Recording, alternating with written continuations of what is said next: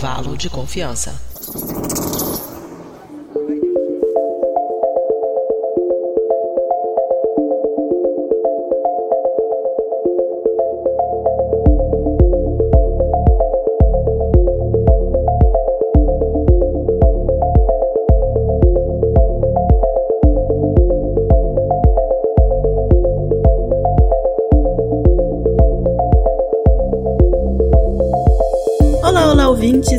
Começando mais um episódio do Intervalo de Confiança, uma distribuição uniforme de pensamento crítico. Então, estamos aqui no nosso intervalo de confiança número 40, né? Mas na nossa cronologia maluca, ele é o episódio de número 90. E aí a gente está falando de um assunto interessante, né? Então, um programa especial aí, então, né, o amor está no ar, aquela, né, mãos suadas, né, o coração tá acelerando e não é arritmia, né? Então, são alguns sintomas que a gente sente quando estamos apaixonados, ou pelo menos as pessoas sentem no cinema, né? Esse vai ser o nosso tema de hoje. Então, cartas de amor, serenatas, aquelas curtidas no story de dois anos atrás, né? A, a forma de interagir com o objeto de desejo, né, ela mudou através dos séculos, mas será que o que a gente sente é a mesma coisa? O episódio vai começar logo logo, mas antes a gente vai, né, pro nosso clássico e super rápido quadro de recados e anúncios com a Mari.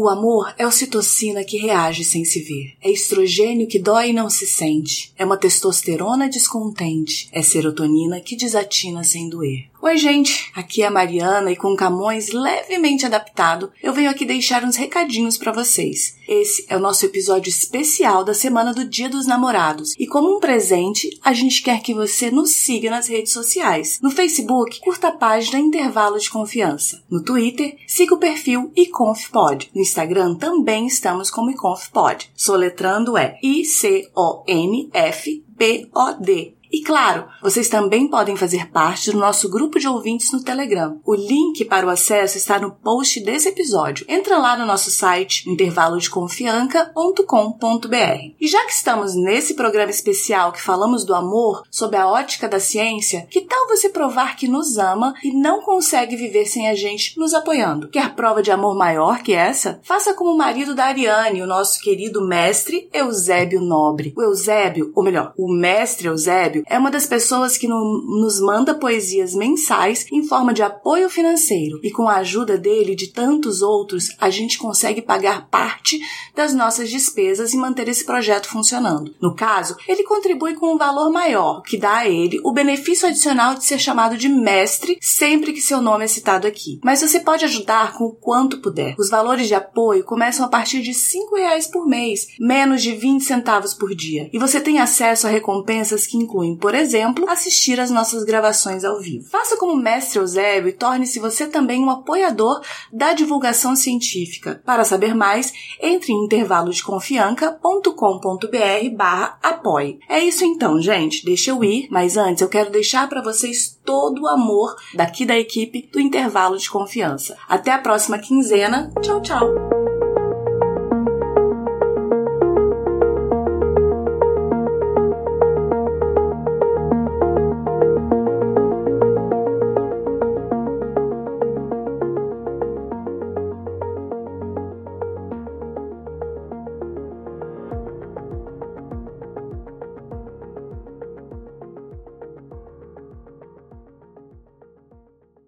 voltamos agora, por favor, gente, né? Sempre ouçam aí o que a Mari tá falando. Hoje foi até é, bem especial aí de Dia dos Namorados, então, por gentileza, sigam a gente aí nas redes, nos apoiem e tudo isso que ela falou. E hoje, para falar de amor, né? Eu não estou aqui sozinha, estou aqui com nossos queridos e amorosos é, convidados, e entre eles o nosso, né, sempre bem-vindo Igor Alcântara. Dobre den, querido e querido ouvinte, ah, uh, dobre den, Késia e Ale, já entreguei quem tá também. em especial aqui aos nossos ouvintes ouvintes que estão acompanhando a gravação ao vivo. Se alguém tiver alguma pergunta, como sempre, vocês podem mandar e a gente responde aqui ao vivo. E assim, a Késia comentou na abertura daquela coisa do coração acelerado, as mãos suadas. Se você tiver esses sintomas e também tiver, por exemplo, com sentido do rosto meio paralisado, isso não é amor, é AVC. Chama o SAMU, tá? Só pra ficar bem claro. Pois é, gente. Não, não vamos confundir estar apaixonado com, né, problemas de saúde. Então pode ser um ataque de pânico também, né? Pode, pode ser Covid, né? Pois é.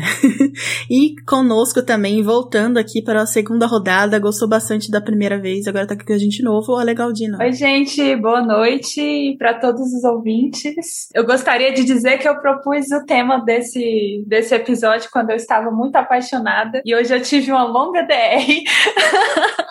então vai ser muito interessante o episódio de hoje. Esse vai ser um episódio cheio de indiretas, né? Pois é. Então, se você é a pessoa, né, que, que é, teve a DR com a Lê, saiba que esse episódio é pra você, tá bom? então, gente, não é de hoje que a gente tenta entender ou justificar a origem da, da paixão, né? Então, na mitologia grega ele já aparecia, né? Então era uma energia cósmica, né, de atração, responsável por unir todos os seres vivos, né? Então, é, o Exíodo, né, ele foi um, um poeta no século 7 a.C., ele retratou o deus Zero, né, que em Roma é o nosso famoso Cupido, né? E também o Eros, né, era filho de quem? Da Vênus, né, que era a deusa do amor, Afrodite, né, do amor e da beleza, mas também era filho do deus da guerra, né, Marte. Então, ele era responsável por levar o é, amor para homens e deuses e ele utilizaria isso como uma arma, né, de, de, né, não vamos esquecer que o Cupido, ele tem um arco e flecha, né, que as pessoas falam, muito lindo ser flechado pelo Cupido, mas você parar pra pensar, você está sendo, né? Então eu tô querendo te assassinar, porque é uma flechada no coração, imagina, né? Então. Eu achei perfeito o paralelo, porque até a paixão, todos nós sabemos que de vez em quando ela machuca, não é mesmo? De vez então, em quando. Uhum. Nada melhor do que ficar apaixonada através de uma flechada que te machuca. Pois é. Eu acho interessante essa, esse mito do de Eros, né? Aquela, toda aquela questão do Cupido, dessa mitologia que a gente traz até hoje, é, dessa coisa da flecha e, e, essa representatividade que a flecha não era, sei lá, no, no calcanhar, né, igual Aquiles, não era no coração. Então essa, essa, toda essa essa mística, né, que já vinha desde então e tem essa ideia desde os gregos, e eu não sei se essa ideia já havia antes disso, de que o amor não era uma coisa construída, de que o amor era uma coisa é, que basicamente acontecia assim é, instantaneamente, é aquela coisa do amor à primeira vista, né, que você bateu o olho na pessoa. É aleatório, né? É, e aí você se apaixonou por ela, enfim, aí tem todas, e aí você, você vem, por exemplo, Romeu e Julieta, né? Que basicamente, se as famílias não tivessem se oposto, eles teriam terminado com uma semana, provavelmente, né? Que eram, eram adolescentes, né? É, o, praticamente. O Shakespeare, ele nunca, é, ele não cita na peça, né, a idade, mas estudiosos depois, é, é eles estimam que eles tinham entre 13 e 14 anos. Uhum. Cara, era adolescente. O que se vê que 13 e 14 anos naquela época, basicamente, você já devia ter uns dois filhos, né? Mas, se pensar bem, eram adolescentes, então tem aquela coisa mesmo de olhei por ela e tinha aquela coisa do, de, do, do, proibido, que é uma coisa que a gente pode até, até destacar, né? Porque que é o quanto mais jovem você tem de a se interessar mais por aquela coisa que parece mais impossível, ou que é proibido, ou, enfim, que parece mais inalcançável, né? aquela coisa é, platônica, né? E dá até o termo mesmo do, do, Platão, do Platão, enfim, de volta de novo aos gregos. Uhum. Mas tem sempre, em diversas mitologias, essa associação de ser uma coisa que ela é instantânea, não é uma coisa construída. E aí, se a gente for falar depois, assim, da definição de cada, cada pessoa tem do amor, assim, eu sou mais de uma, de uma crença de que eu acho que o amor é uma coisa construída. Existe a atração, é instantânea, obviamente, mas aí você tá dando spoiler da próxima parte. Então, ok.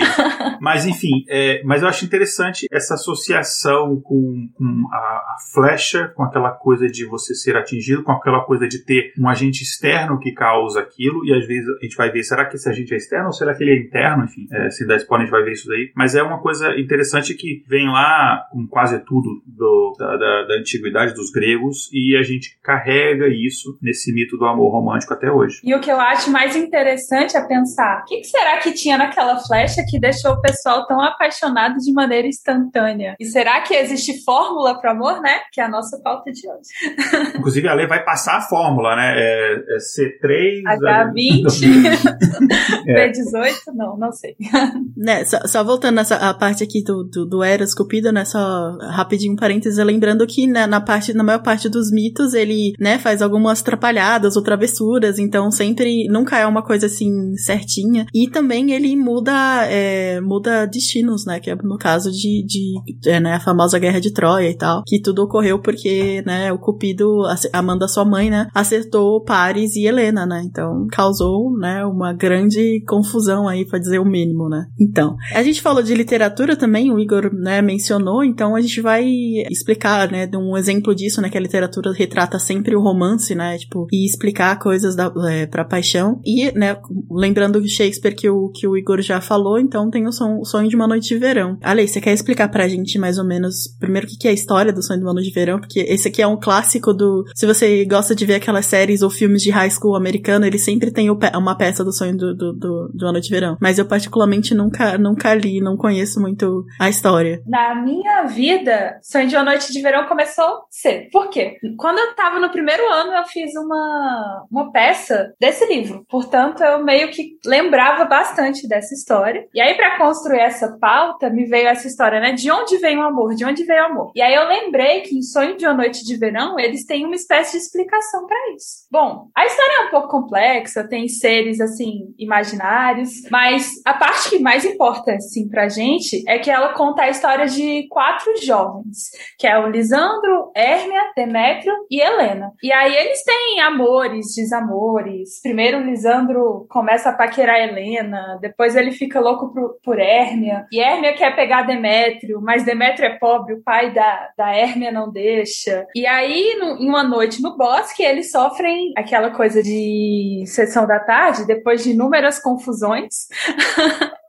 acham uma espécie de fórmula do amor. E aí eu tirei exatamente o trecho do livro de Shakespeare que fala disso. Eu vou ler o trecho para vocês aqui. Eu vi bem o ponto em que caiu a flecha do travesso cupido. Uma florzinha do ocidente, antes branca como leite, agora purpurina, da ferida que o amor lhe proveio. Amor ardente é o nome que lhe dão as raparigas. Como vocês podem ver, eu peguei esse livro do português de Portugal.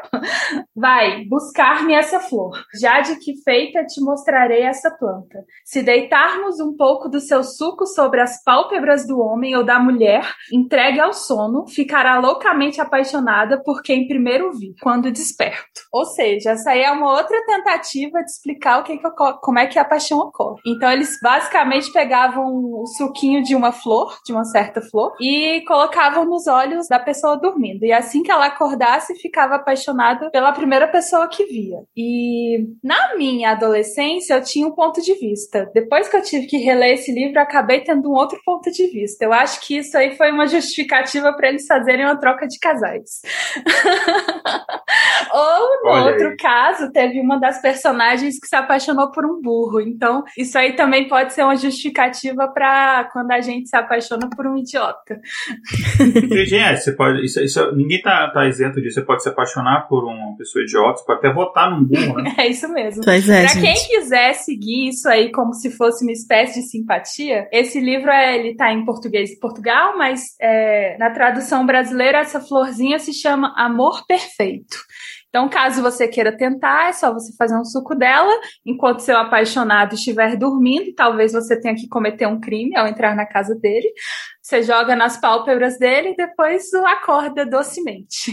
é isso. É, eu tenho uma, uma, história interessante com essa, com essa peça também. Eu li bastante Shakespeare quando era mais, mais jovem. Eu tinha inclusive um, um, eu tinha um livro que ele. Eu tinha dois livros, na verdade, assim, um que tinha todas as peças de Shakespeare, tragédias, comédias e, e, e também as poesias no inglês uhum. da época, e tinha a tradução em português. E essa sempre foi a minha comédia de Shakespeare favorita. Olha só. E aí, a primeira montagem, a primeira peça de Shakespeare que montada, isso em Brasília, foi Sonhos de Noite de Verão, coincidentemente. E Sonhos de Noite de Verão, o título original em inglês é Midsummer Night's Dream. E a, eu tinha uma banda durante um tempo que o nome da banda era Midsummer, e, é, em homenagem a esta peça. É, então, Midsummer, enfim, era uma, uma data festiva na Inglaterra que é equivalente ao que a gente tem aqui nos Estados Unidos do Halloween, só que obviamente numa época diferente. Acho que em junho, ju, acho que julho, coisa assim, que é basicamente no meio do verão. Uhum. É, que seria, enfim, é, inspirou a questão do, do, do, do uma das inspirações, a única, do, é, do Halloween. Então é uma peça muito legal. E eu, se eu não me engano, no Sandman, né, o Neil Gaiman faz uma, uma adaptação dessa peça, mas com o Sandman, né? Enfim, com,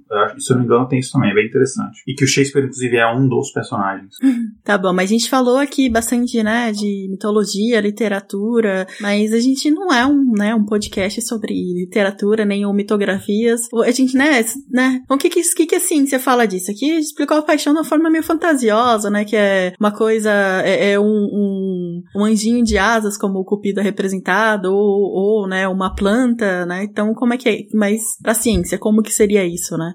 É... eu diria que você aí ouvinte, que tá no dia dos, dos namorados sem ninguém, ou que tá pensando em alguém que mora longe, ou que tá pensando no seu vizinho que não te quer, enfim, são inúmeras as possibilidades, mas normalmente a gente sente a mesma coisa quando tá apaixonado. E não é coisa da sua cabeça, porque existe um paralelo entre essas fortes emoções e os sintomas físicos que a gente sente. É, é como se essas fortes emoções fossem muito parecidas com sintomas físicos causados pela ingestão de droga. Então, quando você é correspondido pelo seu crush, é, você tem o mesmo sintoma causado ali, sintomas parecidos com a ingestão de anfetaminas. De certa forma, você tem aumento de energia, falta de fome, falta de sono, fica só pensando na pessoa. Mas quem aí sofre muito por amor, saiba que não é coisa da sua cabeça, porque a desilusão amorosa ela induz aos mesmos sintomas da privação dessa substância, de alguma droga, ou seja, você fica principalmente com humor deprimido, mas tem várias outras características, tipo, sei lá, assistir, ouvir Marília Mendonça, que seja.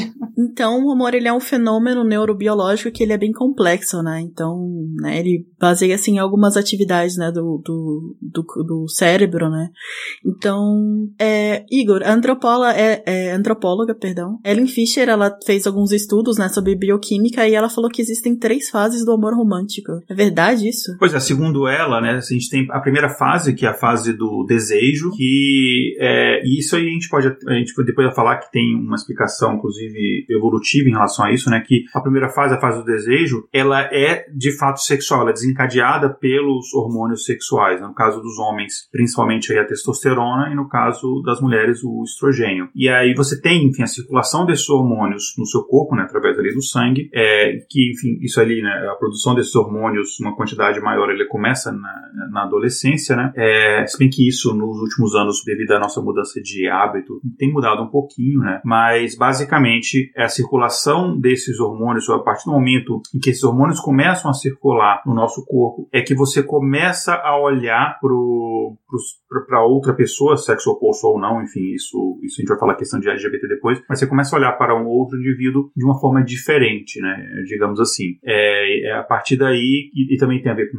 enfim, o próprio amadurecimento do cérebro, que você começa a despertar esse desejo sexual muito antes de entender mesmo o que é sexo. Você vê aquela pessoa e você, você vê ela de uma forma diferente, não é mais um amigo, uma amiga, enfim, você vê aquela pessoa de uma forma diferente. Então essa seria essa primeira fase, que é a fase do desejo. Obviamente que isso varia de pessoa para pessoa. Quando a gente fala desses estudos aqui, a gente está falando de, de, de, valores e de características é, médias da população no geral. Né? Não está falando especificamente de cada um dos indivíduos. Tem pessoas que isso vai acontecer mais para frente, tem pessoas que isso vai acontecer mais para trás, tem pessoas que isso não vai acontecer. Enfim, claro que a gente tem variação dentro das populações, mas no geral o que acontece é isso. Uhum. Daí a gente depois tem a segunda fase, que é a de atração, que não é não necessariamente o desejo. O desejo pode ser assim, ah, eu vi uma pessoa que eu achei essa pessoa atraente, então você pode despertar aquilo dali. Não necessariamente você vai para a segunda fase, que é a fase que você de fato se apaixona. E aí, como, como a Kézia comentaram no começo, você tem alguns sintomas, que, por exemplo, perda de apetite, falta de concentração, mão suada, você começa a pensar assim, os seus pensamentos meio que ficam é, não tão claros, né, não tão precisos. Você tem aquela, aquele estômago embrulhado, né, enfim, é, e tudo isso aí está relacionado aos neurotransmissores. Enfim, existe um, um, um, comportamento, existe uma explicação, digamos, química também, não apenas química, mas existe uma explicação química para isso que acontece. E aí a gente tem uma terceira fase que a gente chama da, da fase de, de ligação ou a fase do amor sóbrio. E mais uma vez, não é que você atingiu uma fase que você vai atingir a próxima. Isso, isso são etapas que você pode simplesmente chegar só até a segunda fase. Aí na terceira fase, você tem aqui é, um outro hormônio envolvido, que é o citocina, que é o hormônio que ele, enfim, tem diversos efeitos, mas, por exemplo, o pessoal chama do hormônio do, do, do abraço, do carinho, enfim. É, e como todo hormônio, ele é uma proteína e ela atua tanto em certas partes do corpo é, para determinadas funções específicas. Por exemplo, é o hormônio que é produzido em grande quantidade durante o trabalho de parto, né, nas mulheres que estão tendo filhos, é, quanto também em regiões do cérebro que estão associadas aí com emoções e comportamentos sociais. Isso não é exclusivo da espécie humana. Em animais, por exemplo, a ocitocina e em outros animais, né, que nós também somos animais, enfim, uhum. a ocitocina ela contribui para uniões sociais. Então, seja tanto a união, no caso de animais ali, de você ter é, união para fins reprodutivos macho e fêmea, como também uniões, por exemplo, mãe e filho, é, uniões maternais. E acredita-se né, que esse hormônio ele ajuda a quebrar um pouco da resistência que os animais têm em se aproximar dos outros. Porque, claro, você se aproximar de uma outro, um outro indivíduo da sua espécie, há um risco, né? Porque vocês também estão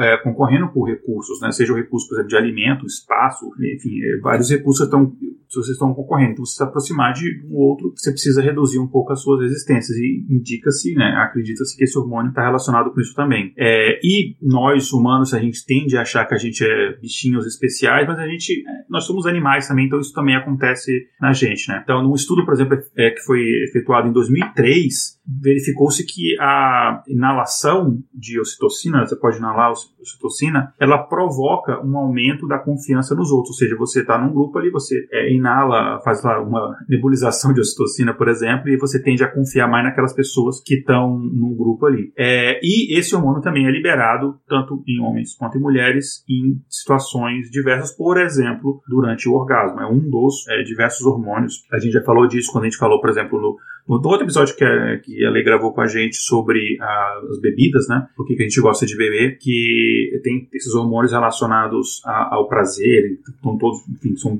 produzidos no, no, no, no orgasmo. Uh, um deles é a ocitocina. Então, daí a gente tem essas três fases. É, e depois a gente vai falar um pouquinho que é, essas explicações químicas a gente está indo um pouco mais, de forma mais, uh, não diria precisa, a gente está indo de uma forma um pouco mais microscópica, né, nesses efeitos mas a gente pode é, ampliar essa lente e depois também analisar é, as explicações por que, que a gente se apaixona de um ponto de vista evolutivo, mas não quero atropelar é, a pauta e a gente vai falar disso um pouco mais para frente. Eu achei muito interessante essas três fases do amor e eu acho que serve até para gente, para o ouvinte também, que a segunda fase, que é a fase em que a gente se apaixona, ela tem um tempo de duração, né? Então, se Romeu e Julieta soubessem que essa fase de borboleta no estômago, falta de apetite, onde a gente está num estado em que não pensa direito, que ela passa, provavelmente eles teriam vivido mais tempo. Tali, eu ia perguntar exatamente para você. Essa, essa parte, o, Igor falou bastante neurotransmissores, né? Tem uma química, mas você que é química, né? Fala pra gente como que, como que a paixão age no nosso cérebro, assim, com mais detalhes. Assim, na verdade, são uma série de neurotransmissores que agem no nosso cérebro. O Igor citou a ocitocina, né? Que nessa terceira fase, onde a gente acaba criando um laço mais forte com o outro, ela está presente, seja o outro seu parceiro, seu cônjuge, ou seu filho, algo do tipo, mas tem vários outros que também estão relacionados ao relacionamento amoroso, como por exemplo a dopamina, que faz, provoca na gente uma certa sensação de felicidade, ou mesmo a adrenalina, que causa aquela aceleração no nosso peito, a excitação, ou a noro, nor noradrenalina, né, que ela é responsável pelo desejo sexual e aí existe até um problema nela, porque ela pode não durar para sempre ou não estar tão presente o tempo todo. E por último, a citocina e vasopressina, que eu diria que elas estão mais presentes nessa terceira fase que o Igor falou, que elas são responsáveis pela atração que evolui para uma relação mais calma, duradoura e segura. Caso sua relação consiga passar pela segunda fase sem que acabe. Assim como a gente estava falando, né, desses é, dos neurotransmissores, e o, acaba que o Igor também falou que não são só neurotransmissores que atuam nessa questão da paixão, a gente tem também os hormônios sexuais, principalmente presentes nessa primeira fase. E só uma curiosidade sobre neurotransmissores. Esses neurotransmissores, eles são controlados pela feniletilamina, que ela também está presente, adivinha onde? No chocolate. Só que a gente tem um problema, porque não tem como fazer com que ela esteja em grande concentração apenas pela ingestão. É, mas, de forma geral, a feniletilamina, ela controla a passagem da fase do desejo para a fase do amor. E é um composto químico com um efeito poderoso. Está presente aí no chocolate também. Ele estaria também no, em outros afrodisíacos ou você fala, é, tipo, seria só no chocolate? Boa pergunta. Não faço ideia. É, inclusive, eu, eu devia ter pensado nisso, né? Por exemplo, a catuaba, ela, que muita gente fala que tem um efeito afrodisíaco, ela tem de fato o um efeito afrodisíaco, ela só te deixa doidona e, e ficar doidona faz o resto. Não faço ideia. Tem, tem, um, tem, tem outros, a, a, tal da maca peruana, que tá muito popular hoje em dia, né? Tem, mas não sei se. Eu não sei exatamente os efeitos químicos que eles provocam, mas tem bastante substância, que é uma coisa que as pessoas desde sempre se, é, se interessaram, né? Uhum em substâncias que pudessem. E, eu, e é porque a gente, como ser humano, é uma coisa que a gente já falou em vários episódios aqui, a gente nunca, e é uma coisa que nos destaca de outras espécies, uma das coisas, a gente nunca se conformou a sermos passivos diante do ambiente. A gente sempre quis controlar o ambiente. Às vezes a gente não conseguia controlar diretamente, e, por exemplo, a, eu, sei lá, tá vários dias sem chover, e aí as pessoas querem que chova. E eu tô pensando assim, civilizações antigas. E aí o pessoal não, não, não, não colava para eles a desculpa, não, a gente tem que esperar, não, dá, não tem o que fazer. Não, as pessoas não, não concordavam com essa atitude passiva perante a natureza. Então a gente tentava, sei lá, ah, vamos tentar é, fazer uma oração, vamos tentar dançar, vamos tentar, é, sei lá, sacrificar uma criança. E coincidentemente choveu depois que uma criança é sacrificada. Olha só, toda vez que seca a gente sacrifica crianças. E aí nascem vários mitos, várias coisas. E daí vai também essa coisa de você pegar uma substância, é, sei lá, comer uma substância qualquer, hum, fiquei animadinho. Ó, oh, legal. Então a substância ela tem poderes afrodisíacos. Às vezes de fato tem, mas muitas vezes é só um, um efeito placebo, né? E, e ainda eu não vou nem subestimar o, o efeito efeito do efeito placebo, que ele também. A gente sabe que é, isso tem uma relação também psicológica. Então, a pessoa tomar alguma coisa e achar que vai ficar bem com isso, às vezes até tem efeitos positivos. É, só um parêntese, será que, será que pra, pra gente estudar o, o, um estudo sobre o efeito placebo deveria ser um grupo com placebo e um grupo com remédio? Entendeu? Contrário.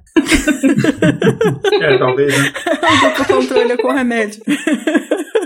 é, placebo é efeito, isso é mais do que provado em vários estudos, né? E inclusive a gente é, faz, quando a gente faz o estudo, você tem que descartar o efeito placebo, né? Eu lembro que quando eu era adolescente, assim, tinha eu não estava conseguindo dormir direito, minha mãe, ah, vou te dar um remédio para dormir. Nossa, ele, assim, é super forte. Eu diluo aqui na água, quando eu tomo, eu durmo em 5 minutos. E ela me dava, eu tomava aquilo dali, nossa, eu capotava. Aí um dia eu descobri o que, que era, era tipo água com açúcar. Não tem efeito nenhum, era só efeito placebo. Ela sabia disso. Ela não achava que água com açúcar ia me fazer dormir, mas ela sabia do efeito, do efeito placebo e ela fazia aquilo de propósito. Eu, aí eu me senti tão enganado. Mas você teve boas noites de sono, né? Tive boas noites de sono, certo. Agora tem uma pergunta polêmica aqui, que eu vi que você colocou na pauta, que existe, né, esse, o feniletinamina, meu Deus, eu não consigo nem falar, ele controla a fidelidade e infidelidade? Como assim? Então, tipo, esse não, é a então. resposta da, da, da, grande discussão de monogamia e poligamia, é isso? Temos que falar no Twitter, gente. Primeiro que eu gostaria de dizer que isso aqui não pode ser usado como justificativa para infidelidade, nem para fidelidade. Mas a gente tem alguns indícios. Foi só porque eu tava com muita. Como é que é o nome do hormônio? Feniletilamina. É só porque eu vou chamar de fenil. Eu tava com muito fenil no meu sangue, foi só por isso. Eu, eu, eu acho que se eu tivesse com muito fenil no sangue, vocês já estariam mortos. Algo do tipo. É. Mas, então, tem alguns estudos, né? Por exemplo, é, existem pessoas que são dependentes da feniletilamina e de alguns de seus auxiliares. E normalmente essas pessoas, elas, elas vão de um romance, de romance em romance, e em muitos casos podem ser até infiéis, porque eles estão sempre procurando alguma excitação. E aí é provável que essas pessoas sejam viciadas nesse neurotransmissor. É... Só que tem um problema nisso tudo, porque a pessoa salta de romance em romance porque quer ter mais disso, só que o nosso cérebro, né, nosso corpo, ele desenvolve uma tolerância. Então, quanto mais disso você quiser, você tiver, mais disso você vai ter que ter para ter uma sensação parecida, sabe? De, de prazer e tal. A quantidade desse neurotransmissor é cada vez maior quanto mais você tiver. Então, não pode ser usado como justificativa para que você pule a cerca, de qualquer forma. Mas, em contrapartida, tem outro neurotransmissor, né? Um outro hormônio relacionado à fidelidade, que é a vasopressina. E aí, para isso, a gente faz normalmente, como a gente não pode fazer experimentos com humanos, muitos dos nossos estudos, eles envolvem roedores. E eles foram, fizeram um estudo para verificar a relação entre esses roedores e o comportamento monogâmico. Então, os estudos compararam o comportamento de duas espécies próximas de roedores, do gênero Microtus, da espécie Microtus, eu provavelmente vou falar errado, vocês me perdoem. Oquirogaster, algo do tipo, e o que tinha um comportamento monogâmico, e uma outra espécie muito próxima a elas, que fala-se que tinha um comportamento promíscuo, ou seja, eles eram poligâmicos. Olha, já tem o julgamento de valor aí no estudo, no estudo, né, científico. Olha isso, gente. Talvez, é, é, talvez por causa da polissemia da palavra aí promíscuo, eles devam estar tá tentando falar outra coisa. Mas enfim, o estudo do comportamento da, da espécie monogâmica mostrou que antes do acasalamento... Cara, minha, só, só parece, a minha quinta série não consegue pensar nesse nome crotos montanos e não pensar piadinhas quinta séries, assim, desculpa. Mas pode continuar. Fica, fica, aí na, fica na imaginação dos ouvintes que tipo de piada eu pensei. Para simplificar, a gente vai falar da espécie monogâmica e a espécie poligâmica. O que, que acontece com o comportamento da espécie monogâmica? Antes do acasalamento, eles tinham uma relação normal dos machos com outros machos e fêmeas com outras fêmeas. A relação era uniforme. Só que no dia do, depois do dia do, do acasalamento, é como se o macho ficasse preso à fêmea pelo resto da vida. E aí ele não se aproximava de nenhuma outra fêmea e nem admitia a aproximação de nenhum outro macho. Eu aposto que tem um monte de gente pensando que queria queria causar esse efeito, né, com relação aos seus parceiros românticos. Só que aparentemente foi a produção dessa, dessa vasopressina após o ato sexual que determinou o comportamento amoroso desse macho. Por quê? Esses machos monogâmicos, eles tinham um número de receptores para vasopressina muito grande no, nesse cérebro, no cérebro deles. Só, então, por, né, por, esqueci o termo, mas assim, por contraste, a gente pode imaginar que a outra espécie, que era poligâmica, eles não tinham muitos receptores para vasopressina. E aí, quando esse roedor promíscuo, né? Desculpa, gente. Ele era manipulado geneticamente para desenvolver os receptores da vasopressina, ele se tornava monogâmico. Então, ali, talvez a gente tenha um segredo para monogamia. Só não sei como fazer isso em humanos. Então a gente vai manipular geneticamente humanos para serem monogâmicos. Não, gente, não foi isso que eu disse. Não dei essa ideia, ninguém ouviu aqui. Se alguém falar que fui eu, eu nego, tá bom? Uhum. Na verdade, isso meio que já aconteceu, né? Só que através de um processo um pouco mais demorado chamado evolução. Por outro lado, só mais uma coisa: quando a gente pegava essa espécie monogâmica e injetava um fármaco que inibia o efeito da vasopressina, os casais perdiam a devoção mútua. Então, o macho meio que deixava de defender a fêmea é, da aproximação de outros machos. Olha que interessante. Olha aí, ó. É, é tipo, é perfeito para o final de um casamento, de relacionamento. Entendeu? Ele fala: ah, desculpa, amor, eu tomei aqui um remedinho. Ele ele tinha, tava inibindo minha vasopressina, então a gente precisa terminar. É isso. E no Perfeito. final a gente também. É, qual a diferença entre uns certos seres humanos e roedores? Nenhuma. Então, aí, é pra- ao contrário, quando você, tipo, alguém pede a outra em casamento, eles tomam os dois, né? Um, um, um remedinho, aí vai lá, vira, cria vasopressina e tá pronto, casados pra sempre. Não, não é assim? Já pode ficar rica, Lê. Faz isso aí, ó. Mas Eu aí. preciso primeiro tentar resolver minha vida amorosa, aí depois eu resolvo Mas você, você pode ser o exemplo, entendeu? Você usa na sua vida, depois você sai por aí fazendo palestras de coach, como isso te ajudou, entendeu? E aí leva junto o seu parceiro, que obviamente vai estar ligado com você o tempo pra sempre. Só vai ter um problema, que você não vai conseguir falar presencialmente com ninguém, porque ele não vai deixar ninguém se aproximar de você, né? Mas isso é, É efeito verdade, colateral, ia ser né? muito interessante. É, ia rolar muitos processos. E na verdade, se, se você quiser seguir nessa carreira de coach, você não pode fazer que as coisas deem certo com você. Porque essa é a regra número um de coach. O coach ele vende uma coisa que ele, ele mesmo não comprou. Tipo assim, o coach de sucesso que vai falar que você vai ter uma vida de sucesso, vai ser rico, não é rico. É, enfim, todos esses coaches assim, eles vendem uma coisa que eles mesmos não, não rolou com eles, entendeu? Aqueles coaches de empreendedorismo, mas ele mesmo nunca empreendeu, né? Ah, enfim, ele ganha mais dinheiro vendendo o curso de coach do que de fato empreendendo. Mas assunto, é a minha crítica com esse mundo de coach. A Inclusive, gente não precisa de provas, só de convicção. Pois é. é, inclusive no final eu vou deixar uma dica aí, porque eu entrei nesse mundo de coach, mas fica, fica aí a surpresa. Tá, mas voltando aqui, a gente, a gente falou bastante de, de neurotransmissores, mas eu queria perguntar exatamente isso. Você falou pra gente né, mais cedo que ia falar sobre evolução e tal. É, você acha que tem alguma coisa a ver evolução, como, sei lá, é, afeta como a gente escolhe um parceiro, ou porque a gente se apaixona, ou de repente, pra quem gente dá a nossa pílulazinha de vasosupressina aí? Hã? Ah, sim, então, é, uma primeira coisa que a gente pode responsabilizar, se a gente pode usar essa palavra, a, a evolução, é a questão de nós sermos seres é, que se reproduzem através de, de, de uma relação sexual. Isso é uma vantagem evolutiva, tá? Isso é uma vantagem, ou como o pessoal prefere chamar, isso é uma uma vantagem adaptativa. Nem todas as espécies de, de seres vivos são assim. As bactérias, por exemplo, elas não, não- elas não se apaixonam, fazem amor e para terem bacterinhas. né? Mas, mas, no- nossa, isso é completamente ao contrário do que eu imaginava. Porque pra, na minha cabeça, ser uma, uma, uma reprodução, tipo lá, ou assexuada, ou uma reprodução é, você mesmo garante, tipo, seria mais fácil. Tipo, você não, não, não estaria garantida de você ter que ter outra pessoa pra poder se reproduzir, sabe? Tipo, eu acho que na minha cabeça isso taria, traria mais impeditivos pra, pra, pra reprodução da espécie.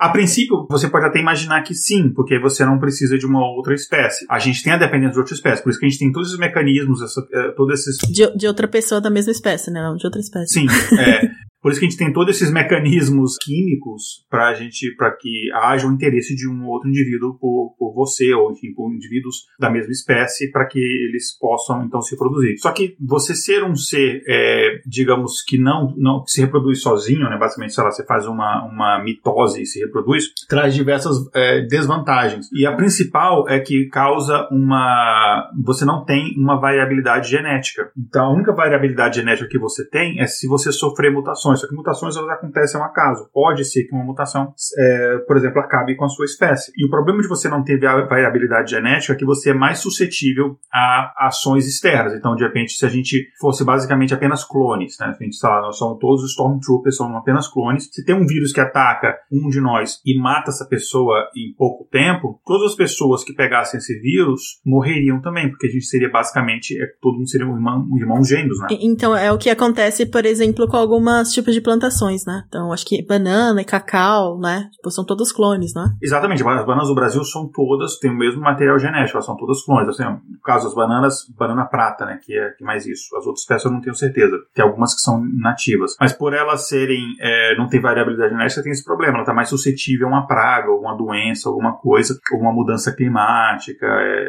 então é mais, é, é mais fácil essa espécie ser extinta. Então por isso que foi uma, uma vantagem evolutiva. E pelo fato de você ter uma, um cruzamento de genético entre, entre dois indivíduos dentro daquela espécie que tem um- um- uma genética enfim, diferente, você aumenta a chance de sofrer mutações que elas são mais adaptáveis, né, são mais é, vantajosas para um determinado ambiente que está em constante alteração. Então, esse foi o primeiro papel da, da, da evolução nessa questão de você precisar ter um parceiro. E, obviamente, nós não somos os primeiros a ter isso, enfim, isso aí é, tem ah, é, peixes, tem isso, enfim, você tem todo um ramo de espécie, então isso é uma, uma característica que está na, no, no, nosso DNA, é, que vem, assim, a, basicamente há centenas de milhões de anos, né? Não, não, não é uma característica, por exemplo, de, é, de mamíferos, por é, exemplo. É, só um parênteses bem nada a ver, mas que tem a ver também. Eu tenho uma teoria muito, né, tipo, nada comprovada, é uma teoria minha mesmo, de que essa parte de variabilidade genética é, é a fonte, tipo, né, o, o motivo do tabu do incesto, né? Porque eu, eu li em algum lugar, né, principalmente antropólogos, que eles falam que tabu do incesto, o, o, incesto é um dos únicos tabus que existem em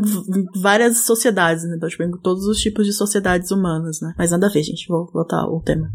Não, tem tudo a ver, porque a questão do incesto, qual que é o problema do incesto? Do ponto de vista, não tô falando do ponto de vista moral, né, mas do ponto de vista genético, o problema é o seguinte, que existem características recessivas, né? Então, lembrando as aulas de genética lá do azão azinho, então o azinho é recessivo. Existem características que elas só se manifestam se você tem um duplo recessivo. Você tem lá azinho azinho, por exemplo. É, e genes dominantes, eles são normalmente mais frequentes, é, falando em termos de estatística, na população do que genes recessivos. Então, se você tem um gene recessivo aqui, a probabilidade de que você encontre uma pessoa com esse mesmo gene recessivo é maior na sua família, porque vocês têm um DNA mais parecido, porque vocês basicamente são da mesma família, né? Isso que caracteriza geneticamente uma, uma família. Então, se você tem cruzamento dentro das famílias, você vai ter uma incidência maior maior de duplos recessivos. E aí essas condições raras, em que por serem raras as espécies elas não, não são características não muito adaptadas, elas tendem a aparecer mais. Inclusive, fazendo aqui um alto jabá para o intervalo de confiança, no nosso Instagram, toda segunda-feira a gente tem um programinha lá que sai em vídeo, que é o Teorema de Segunda, e um dos primeiros, se você for lá no nosso Instagram e confpod, é um dos primeiros programinhas lá do Teorema de Segunda foi eu comentando como que uma característica genética,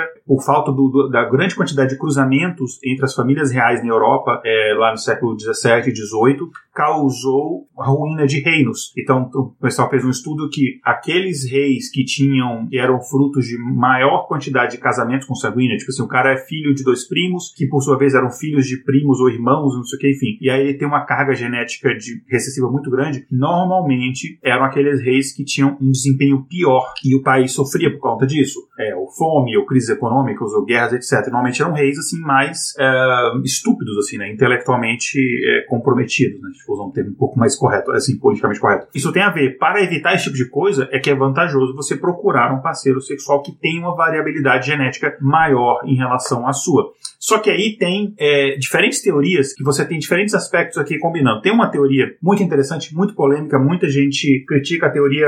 Eu acho que muitas vezes, muitas vezes a gente critica a teoria porque o teórico dessa teoria é um cara super babaca, mas não necessariamente a teoria é. Então, mas é uma, não é uma teoria assim, digamos, unânime no, na, na, na, na, biologia, mas é uma teoria que muita gente acha que ela tem muita coisa que faz sentido, que é a teoria do gene egoísta do, do Dawkins, uh, do Richard Dawkins, né? Inclusive é um livro. Eu li, já li esse livro duas vezes. Uh, eu, eu gostei bastante, assim. Por mais que algumas coisas eu acho assim, hum, será? Eu acho assim, muito forçação de barra, mas tem muita coisa bem interessante ali. E basicamente o que ele, ele faz é explicar o comportamento humano uh, e de outras espécies, por comparação, baseado na necessidade. E é, quando eu falo necessidade, não é necessidade consciente, né? O nosso gene, nosso DNA, ele não tem uma mentezinha, não fica pensando lá, macumunando assim, maquiavelicamente. Não é isso. Mas é um processo meio que natural que nós, como macro-organismos, é, somos induzidos, de certa forma, pelos nossos genes e a, a, a, a tendência que o gene, né, um determinado, quando eu falo um gene, é, sei lá, uma determinada quantidade, sei lá, por exemplo, de 20, sequência de, de, de 20 nucleotídeos, né? Nucleotídeo é aquele negócio do adenina,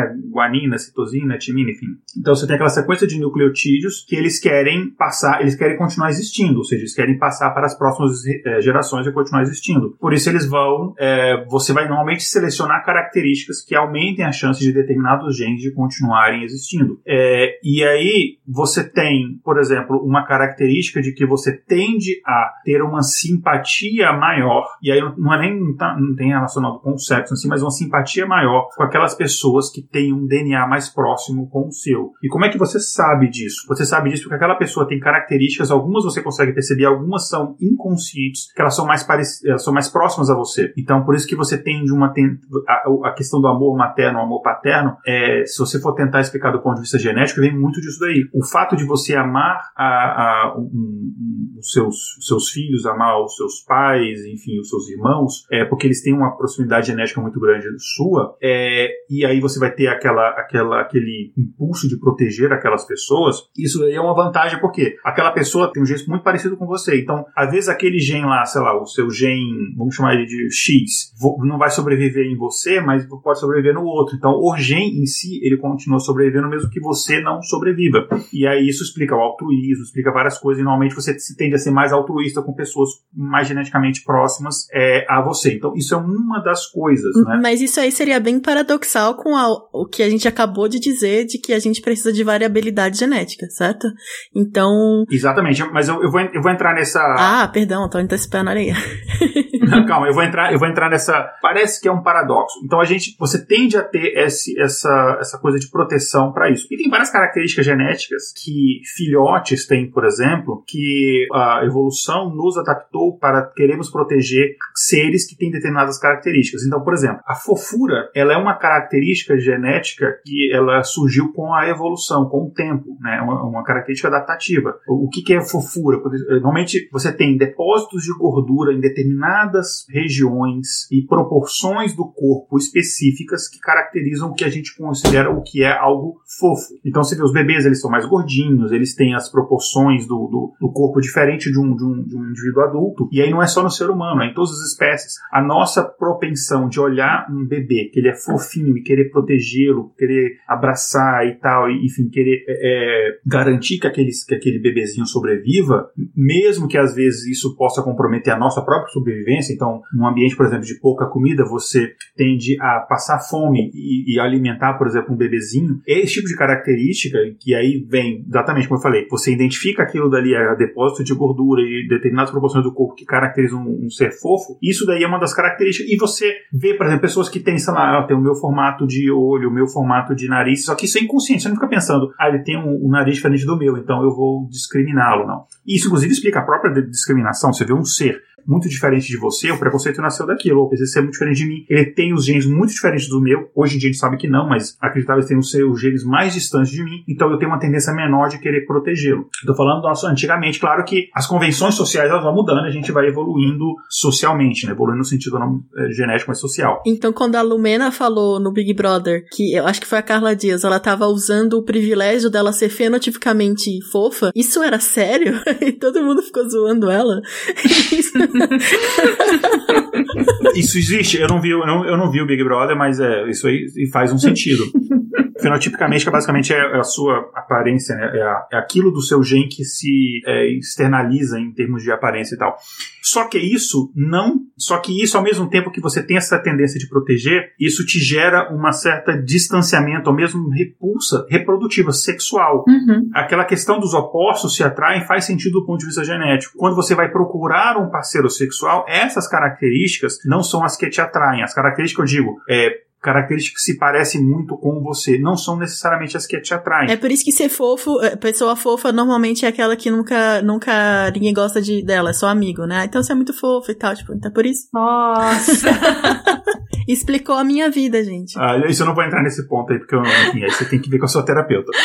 Mas então são coisas separadas. Isso aí você tem essa tendência a proteger, mas você tem uma tendência menor a, a ter uma atração sexual para aqueles seres que são mais parecidos com você. É, e aí não é nem não é apenas em relação a características. Estou falando, deixa isso é uma das teorias que existem a, respeito disso, tá? Não é um consenso. É, e aí eu não falo nem apenas em características físicas, mas a gente fala também aqui em características comportamentais. A gente muitas vezes a gente tem uma tendência grande. A, eu vou usar um exemplo muito tosco. O eu de exatas que me apaixonei por uma pessoa de humanas, por exemplo. É, eu tô fazendo, eu não acredito nesse negócio de exatas e de humanas, enfim, mas só para usar um, uhum. Metáfora aqui para entender. Então a gente tem também, obviamente, essa tendência. Às vezes se, se, você se interessa por uma pessoa tão é, diferente de você que aquilo acaba se tornando no final até meio que incompatível, né? Então isso daí é uma forma que a gente pode explicar como a gente escolhe um parceiro do ponto de vista da teoria é, da adaptação das espécies, a gente conhece com uma teoria da evolução. Né? Isso aí me fez pensar em duas coisas. A primeira coisa é a seguinte: quando a gente se apaixona e a gente não entende muito bem por que, que gosta daquele ser, e depois a gente fica. Depois que esse período, né, de dois anos, de seis meses a dois anos passa, a gente fica sem saber o que, que aconteceu. Você pode colocar a culpa nos seus genes, né? Que você só queria. O seu corpo só estava procurando alguém com uma variabilidade genética adequada. Gente, esse programa é perfeito, cara, para encontrar todas as desculpas, todos os problemas né, sociais de amor você não consegue explicar. Estamos aqui dando para você o manual de como você fazer isso. E a outra coisa que eu pensei é o seguinte: essa história do que é feio e do, que é bonito, e em termos evolutivos, eu acho que isso é muito menos importante. Eu acho que, por exemplo, todo mundo ficar apaixonado pela Angelina Jolie tem muito mais a ver com uma questão social da sociedade, que ela tem que ser vista como bonita, do que por uma questão genética. Porque no final das contas, você quer alguém com genes diferentes para que você consiga reproduzir. Não necessariamente alguém que te, esteja dentro de algum padrão. Isso aí eu acho que é social. Isso. E aí, só uma para complementar aqui, inclusive esse o próprio no, no, livro que é um livro muito bacana que eu, eu, eu, recomendo esse livro que é muito legal que é o Sapiens, né? No Sapiens é citado inclusive a, a própria teoria do gênero egoísta do Dawkins. Eu vou abrir aspas aqui do livro Sapiens. De acordo com a teoria do gênero egoísta, a seleção natural faz com que as pessoas, assim como outros organismos, escolham o que é bom para a reprodução dos seus genes, mesmo que seja ruim para elas como indivíduo. Então, o que é, enfim, as aspas é um pouco maior, mas o que é basicamente isso que eu falei. Só que é, isso também pode, se você consegue também explicar a questão de, da procura no parceiro, e isso aqui é uma outra teoria também super polêmica, que não há um consenso, que tem também um outro fator que tem a ver com o seu sistema imunológico. A gente tem sistemas imunológicos diferentes. Algumas pessoas são mais é, resistentes a determinados tipos de micro-organismos, determinados tipos de agentes externos do que outros. Algumas pessoas têm determinado tipo de alergia que outros não têm. Então, existe também uma teoria que é a teoria do, uh, da histocompatibilidade, complexo de histocompatibilidade é, principal, que é o, é o, nome oficial, digamos assim, real oficial, que ele diz que você tende a procurar um parceiro é, sexual, no caso, que a gente está pensando sexual porque é a forma como a gente se reproduz, né? Uh, que tenha um sistema imunológico mais diferente do seu possível, porque aí você vai juntar né, no, seu, no novo ser ali que está nascendo no, no, filhote, né? Esses dois sistemas imunológicos bem diferentes você vai ter uma, digamos, uma gama maior de uh, agentes externos que você consegue se proteger. E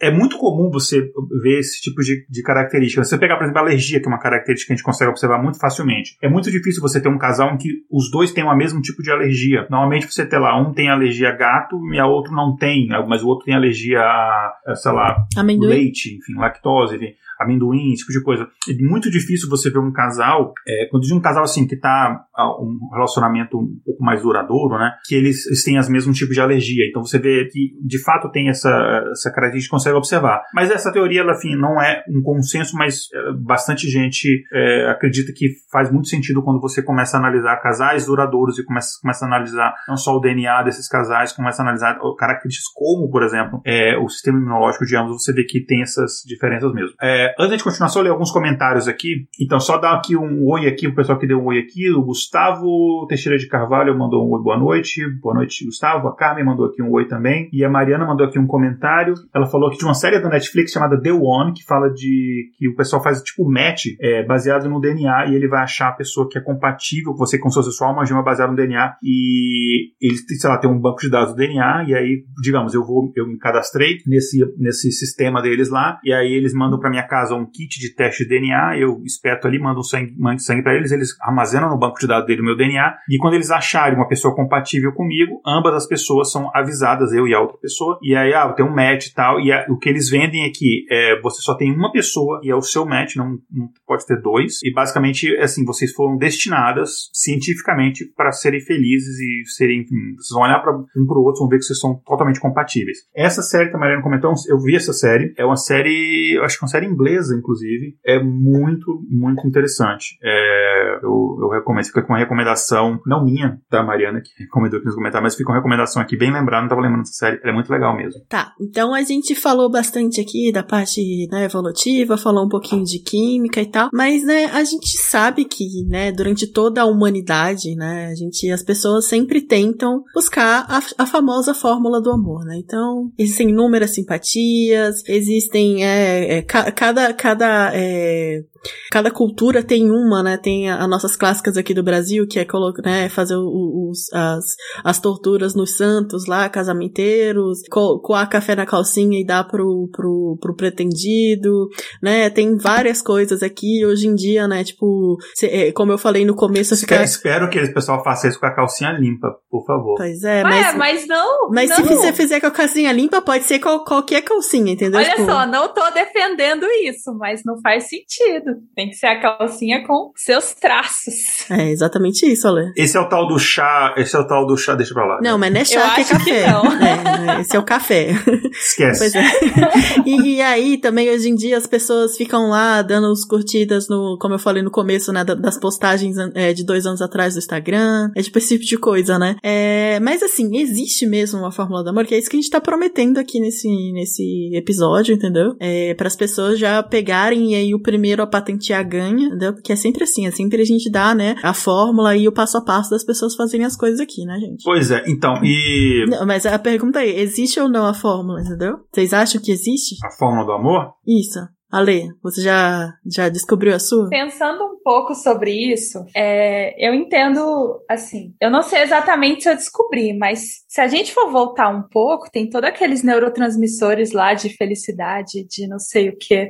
Talvez, talvez um dos caminhos seja conseguir despertar no outro características e sintomas que façam com que você desenvolva aqueles neurotransmissores, sei lá, ficar tranquilo, ficar em paz. Tem até algumas pesquisas a respeito disso, né? Que se você encontrar o seu ser, é, o seu ser em uma situação específica, onde você desperte mais sentimentos, tem alguma relação com neurotransmissores. Talvez vocês fiquem mais unidos. Mas também tem os feromônios, né? Tem uma discussão muito longa a respeito disso, né, Igor? Sim, é... mas assim, a gente pode comentar isso um pouco depois, né? Na, nem tudo a gente consegue explicar do ponto, do ponto de vista evolutivo, químico, biológico, etc. Porque, como a, a Lê falou, uma característica que, que nós seres humanos tem é que a gente consegue uh, meio que sobrescrever essas predisposições, sejam genéticas, sejam químicas, etc. É, porque nós somos seres sociais e a nossa sociedade ela muitas vezes vai em cima disso. Por isso que não dá para você usar, por exemplo, desculpa de que, em relação, por exemplo, à infidelidade, uma desculpa que biológica, que muito comum é o seguinte, não, porque, e eu já já falo dos feromônios, mas assim, você se criar um, um filhote, principalmente para a espécie humana, é algo muito dispendioso do ponto de vista energético. Você gasta bastante tempo, você gasta recursos, alimentos, você tem que ficar mais num determinado local, você não pode ficar saindo de, é, sei lá, de, você não pode ser mais uma comunidade tão nômade, né, porque você aumenta o risco da, daquele ser pequeno ser devorado. Inclusive tem uma explicação até por que os nossos filhotes são os filhotes menos capazes, né? Um bebê, sei lá, nasce um bebê de um bezerro, ele dá com 10 minutos, ele já consegue andar e correr. Nosso bebê vai conseguir engatinhar com 6 meses. Então, correr, então, nem se fala. Mas também, quando começa a correr, demora muito tempo para parar. Mas isso, isso é uma característica que é, foi, foi um, basicamente um preço que a gente teve que pagar por ter o cérebro muito grande. Isso causou a nossa cabeça ser muito grande. E aí a gente, é, as gestações elas eram mais demoradas do que 9 meses, né? O bebê nascia mais completo, só que muitas mães, elas morriam porque uma cabeça gigante passando ali, enfim, tinha hemorragia, não sei o que, acabava morrendo no parto. Uhum. E aí, um dia teve uma determinada mutação no DNA que os bebês começaram a nascer prematuramente com nove meses, o que era na época prematuro. Nasceram menos prontos, só que as mães não morriam. Só que aí, o bebê nascer menos pronto, essa mutação ela só deu certo quando ela veio carregada com outras mutações que faziam você ter essa propensão a cuidar daquele bebê. E para você cuidar daquele bebê, a mãe não conseguiria, assim, um indivíduo cuidar do bebê e ir atrás de alimento, né? Porque você não tinha um Uber Eats lá na, na, na, na, na época das cavernas. Então, e Uber patrocina a gente. Então você tinha que necessariamente ter uma ajuda de uma comunidade, né? Do, de uma daquele grupo ou, de uma outra espécie ali do pai, ou mesmo de um grupo né? de toda aquela pequena vila ali. E aí você cria esse conceito de sociedade que não é específico da, não é exclusivo da espécie humana, mas é muito forte porque a gente consegue fazer sociedades é, cada vez maiores por causa dessas mutações genéticas e dessas convenções sociais. Mas isso faz com que chega um ponto que as convenções sociais elas se tornam mais fortes muitas vezes do que essa do que essa predisposição genética. Então não dá pra gente usar, por exemplo, algumas desculpas é, por que que é, para fêmeas é muito mais dispendioso, por exemplo, você ter um filhote, porque ela fica ali nove meses, por exemplo, no caso da espécie humana, gestando, e ela não consegue daquele, durante aquele período engravidar de novo. Então, ela tem que escolher muito melhor o parceiro do que, por exemplo, o macho, que ele basicamente ele pode engravidar todas as mulheres da vila num dia, se ele, enfim, tiver a disposição suficiente para isso. Uhum. Então, é, por conta dessas coisas, tem gente que usa isso como desculpa de que não, homem naturalmente, biologicamente, não sei o que lá, poligâmico, mas isso é desculpa porque você não vive mais numa caverna, você não vai caçar a sua comida, então por que, que você se adaptou num ser social para todas as coisas boas e quer usar essa desculpa para entendeu? Não dá para ser meio que assim, não dá pra fazer igual na Bíblia, eu pego as partes que eu gosto e ignoro o resto. Então, enfim, só esse pequeno desabafo. Não vamos usar biologia, minha, minha mensagem é não vamos usar biologia como desculpa, gente, por favor. Outra coisa importante é que os casais, eles não estão juntos, mesmo que de maneira consciente, eles não estão juntos com o único objetivo de se reproduzir, né? Senão não teríamos casais sem filhos, não teríamos casais é, homossexuais, né? não é mesmo? Não é o único objetivo que faz com que a gente tenha outro parceiro hoje em dia. Embora a gente saiba que a biologia, né, influencie nossas vidas. É isso. É, inclusive, só o último comentário, porque senão a gente vai desviar muito do assunto, mas inclusive o homossexualismo ele pode ser explicado e ele é sim uma ele é natural e ele é sim uma vantagem evolutiva. Sociedades que você tem uma porcentagem da população homossexual, elas são mais, elas têm maior sucesso em termos de, de, de sociedade do que as outras. Existe sim é, vantagem, mas eu não vou entrar nesse e assunto. Eu acho que você tem que usar o termo homossexualidade. É, isso que eu ia falar, é homossexualidade. Homossexualismo eu não, não falei isso? não é mais utilizado. Meu Deus. Desculpa, eu nunca falo homossexualismo, não sei porque eu falei agora. é, homossexualidade. Então, ele é uma vantagem de fato biológica. Mas vamos voltando aqui para a nossa parte da química, porque se deixar nessa parte da evolução, é um assunto que eu gosto bastante, eu vou, vou ficar só nela. Existe o que a gente fala, e não tinha como a gente não falar deles, né, dos feromônios, inclusive, depois a gente vai falar que inclusive, uma, algumas balelas em relação a isso, né, que os feromônios, a gente pode descrevê-los, se a gente pudesse descrever com uma expressão, eles são os transportadores da excitação, né, é, e não são específicos da espécie humana mais uma vez, né, com quase nada. É, e, e, o nosso entendimento em relação ao, como funcionam os feromônios e qual o papel deles na atração que a gente sente por, uma, por outro indivíduo, ele tem, tem evoluído conforme mais a gente estuda. E até recentemente a gente não entendia o, o papel que os feromônios tinham na nossa seleção de parceiros. Então você achava que era basicamente uma, uma atração visual. Eu olhava ali aquele, aquele outro indivíduo e eu visualmente me, atra, me atraía por aquele indivíduo e aquilo ali era o suficiente para eu, enfim, me sentir atraído. Só que hoje você já tem um conhecimento que é melhor que tem outros fatores, né? Então você tem é, quase que um consenso na comunidade científica que você tem é, um, habilidades que são além das habilidades visuais é, de identificar basicamente um perfil genético das outras pessoas, dos parceiros. E aí você tem outros fatores, além da visão de ver características que são parecidas com a sua, mesmo formato de olho, mesmo formato de nariz, etc. Mas você tem, por exemplo, o cheiro é, é uma característica também. E eu não estou nem falando que pessoas que fedem são menos atraentes ou alguns às vezes são mais, cada sem julgamento aqui, mas não é só essa questão do, do cheiro compatível e tal, é, é, são várias outras características. Mas especificamente em relação ao cheiro é como a gente consegue perceber essas características e aí entram o papel dos feromônios. Né? E aí tem um estudo que foi realizado em 95 e chamado Estudo das Camisas Suadas, que é bem interessante, é, que deve ter sido um estudo bem, é, não sei, não muito agradável para os pesquisadores conduzirem. Mas basicamente você tinha homens que eles usavam camisas ali durante dois dias, né? E aí as mulheres, elas, é, algumas mulheres eram é, pedidas para fazer um teste cego, basicamente elas iam cheirar essas camisas desses homens. Coitada dessas meninas, sério. Tá, meu coração tá doendo. Pois é. ah, vai que elas gostam do cheiro de suor, né? Cara, depois da academia. E aí ela, elas tinham que basicamente dizer qual aquelas pessoas que elas se sentiam mais atraídas. O que percebeu-se é que aquelas pessoas que tinham é, um, um perfil genético mais diferente do perfil delas eram aqueles pelas quais as mulheres se sentiam mais atraídas. Então, uh, basicamente pelo odor, né, e a questão do feromônio, você conseguia identificar essa variabilidade genética, né. Então, você tem, por exemplo, uma característica interessante que você percebe na espécie humana e em outras espécies de mamíferos, por exemplo, é, fêmeas de rato, quando elas engravidam, elas voltam a preferir a companhia de indivíduos que são mais próximos do que elas geneticamente, por exemplo, irmãos, pais, primos, né. O que faz no sentido naquela questão que eu falei de você ter aquela proteção de seres geneticamente mais próximos de você. Mas antes disso, ela vai ter uma tendência de se aproximar para as pessoas mais diferentes dela, que aí já fala de atração sexual. Então você vê que a atração sexual da atração daquela coisa do cuidado de proteção são coisas que acontecem, é, são, são mecanismos diferentes e quase que opostos, né?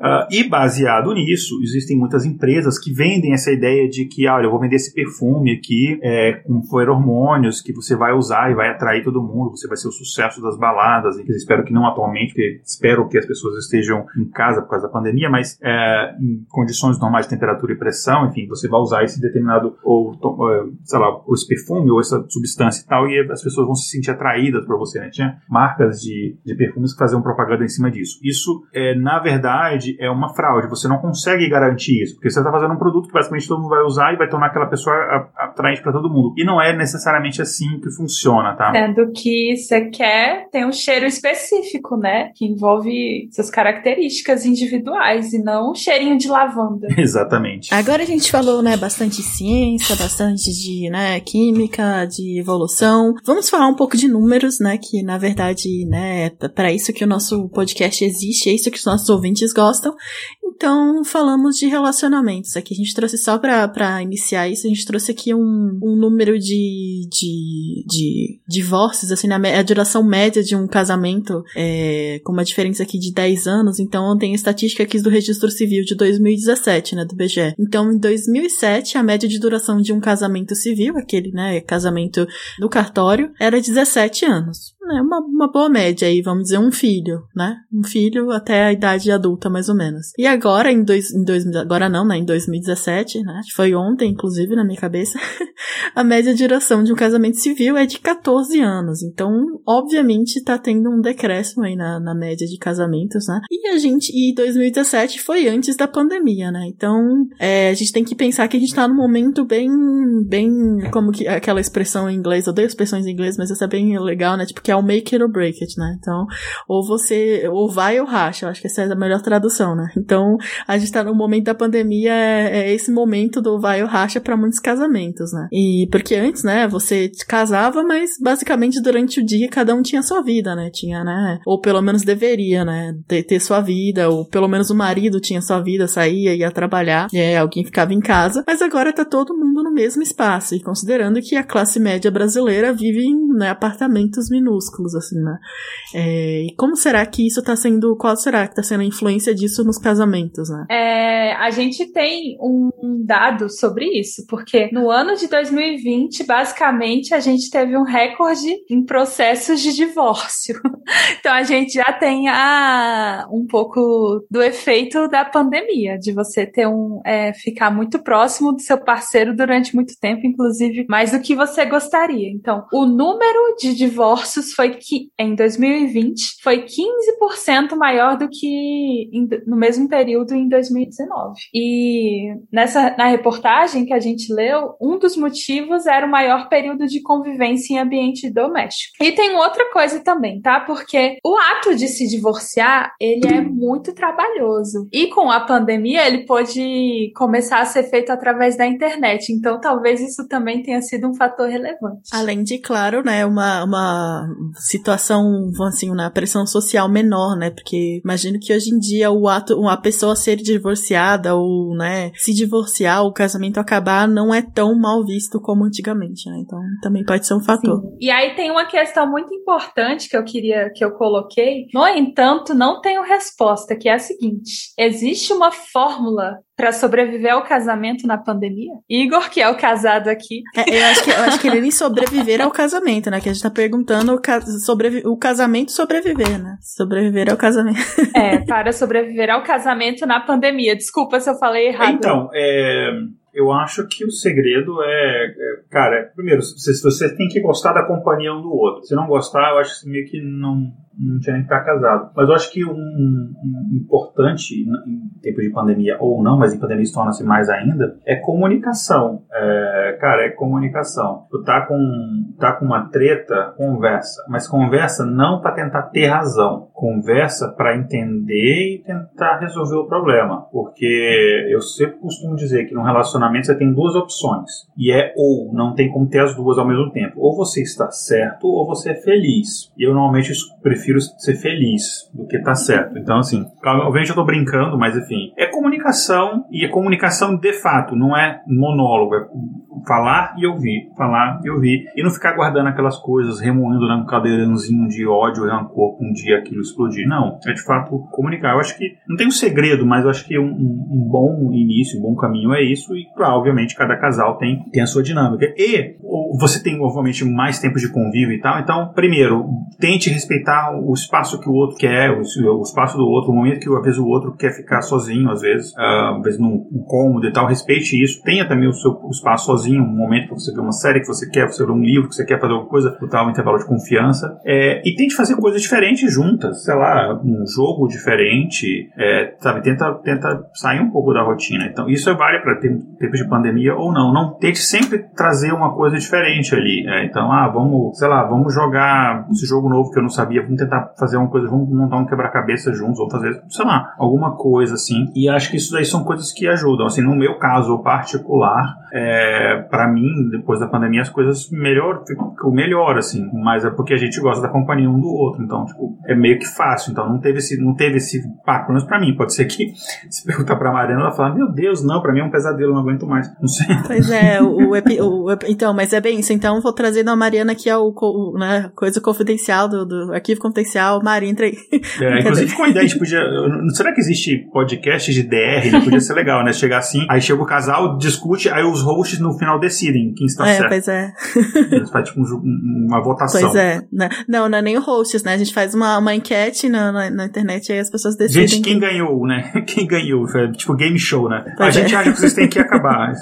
e vocês, inclusive, se vocês forem no nosso patrocinador, o cartório, não sei o que, né? Dá pra fazer um negócio assim. Mas enfim, agora, brincadeiras à parte, acho que é. E só, só um, um pequeno dado aqui, que a gente tá pegando dados que a gente tem, que são dados de duração de casamento. Mas casamentos durarem mais tempo não quer dizer que eles são felizes, né? Não, não, não é um sinônimo que o casamento está dando certo e não é um sinônimo que as pessoas estão felizes. É mais aí, como vocês já comentaram isso, né? Acho que a Kézia que comentou, e havia uma pressão social gigantesca, muito maior antigamente. Do, hoje ainda existe, mas existe muito, existe muito maior antigamente da questão, por exemplo, da mulher, a, a mulher desquitada, né? Minha mãe, por exemplo, quando ela se divorciou, assim, tinha pessoas que não evitavam a presença dela, amigas, assim, ficavam assim, nossa, não, que ela é desquitada, imagina, separada, coisa horrível e tal. Era super mal visto. Hoje em dia não tem tanto isso. É tipo uma doença, né? Tipo, só que quando é uma doença de verdade, as pessoas não se prendem. É, mesmo, mesmo, mesmo as crianças. Hoje em dia a criança chega assim, seus pais estão casados ainda. Nossa, que esquisito. Tipo, hoje em dia é o contrário. Tipo, nossa, ele é, exatamente. Cara... É, virou exceção agora, né? Nossa, seus pais não estão divorciados e se odeiam, né? Tipo, nossa, como assim? Tipo assim, cara, como é, como é que você consegue viver assim num lar, pais tão juntos, meu Deus. mas enfim, é, mas é isso, né? Você começa a perceber que existe vida, né? É, após aquele relacionamento que você não é obrigado a estar num relacionamento abusivo. Então, mas é mais uma questão social. Não quer dizer que os casamentos agora duram menos tempo, então os casais são mais infelizes. Não, não, não há uma relação entre uma coisa e outra. Isso é uma correlação espúria. Pois é. Tá, mas é, falamos dos casados e tal, mas de acordo com a demografia aqui também dos participantes, né? Que é, nós somos a maioria, vamos falar dos solteiros, né? Isso. Então, solteiros, a gente, se as pessoas estão aí, é, não só por causa da pandemia, né? Mas é, era uma tendência muito grande até antes disso, né? Nesse mundo aí de internet 2.0. Nem sei mais se a gente tá na web 2.0, 3.0, não sei mais esses termos sérios de uso. Essa agora que a gente tá nesse mundo dos aplicativos, todo mundo com o celular no bolso, com certeza a escolha de um parceiro, escolha, né, de tanto sexual ou de vida, vamos dizer assim, passa pelos aplicativos. Então a gente trouxe aqui alguns números de um aplicativo aí mais famoso que existe aí de, de os dating apps, que é o Tinder, né, gente? O Tinder, ele é o mais, mais famoso, todo mundo, com certeza que todo mundo que tá ouvindo aqui já fez o seu perfil e desativou diversas vezes só pra ativar novamente depois. Eu não, fique claro. Eu nunca tive perfil no Tinder, nunca instalei. Olha aí, que absurdo. Mari, faça um perfil pra ele. Nunca tive perfil no, no Tinder, nunca nada. nunca desses aplicativos, na verdade. Pois é. Olha só, eu vou dar uma dica para vocês. Eu namorei quatro anos com um cara e o que uniu a gente no início foi porque eu vi que o que ele tinha interesse eram podcasts. Então, que tal você aqui, ouvinte, compartilhar no seu Twitter ou nas suas redes sociais o nosso episódio? Aí, se alguém der match, se alguém der o coraçãozinho, talvez isso signifique alguma coisa, não é mesmo? Porque um dos fatores que mantém casal, os casais unidos são interesses em comum. Então, fica aí a dica. Olha, fica até uma sugestão, uma autossugestão pra gente fazer por ano que vem, quem sabe um correio elegante aqui entre os ouvintes e ouvintas. Olha só. Não, eu, só, eu, só, ia lembrar todo mundo aqui que pra, pra pegar as características a tá falando e colocar no seu perfil do Tinder, né? Então, é, a sua variabilidade genética tá lá, tem que colocar a sua quantidade de vasosupressina também, entendeu? Tudo tá lá para as pessoas já olharem e falar, cara, compatível comigo, vou dar match. Entendeu? Acho que é mais, é mais provável a pessoa fugir. Cara, que nerd, não, Deus. Poxa, a gente tá tentando ajudar. A gente poderia se apaixonar por alguém, sei lá, pegando um ônibus ali, pegando um ônibus pra ir pra faculdade, um show de rock. No último ano, a gente teve que mudar um pouco a forma como a gente agia. E isso, para mim, se reflete nos números que a gente tem aqui do Tinder. É, o Tinder, ele tá disponível em aproximadamente 40 idiomas diferentes. E existem 57 milhões de usuários, ou seja, com certeza tem alguém com uma variabilidade genética genética adequada à sua. Não tô fazendo propaganda, mas parece. Mas se quiser a gente faz, Tinder, pode patrocinar a gente. E 62%, mais alguns dados que podem servir, quem sabe, para você fazer uma estratégia aí de caça no Tinder. 62% das pessoas presentes no Tinder são do sexo masculino. E tem uma coisa meio estranha, porque se você quiser se casar e quiser encontrar o amor da sua vida no Tinder, isso pode ser um problema, porque 30% das pessoas que estão no Tinder aparentemente são casadas. Pois é, gente. Se for poliamor. É, é, pode ser. Mas 13% dos matches podem levar ao casamento, aproximadamente. Esse é o percentual. Então ainda há esperança. Bom, a gente não tem só o Tinder para casais heterossexuais, né? A gente também tem perfil, os perfis para LGBTQ+. É assim que vocês falam? É LGBTQA.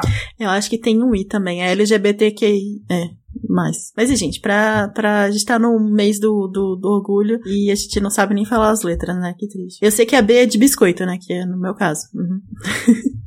Então a gente só. Você é o B.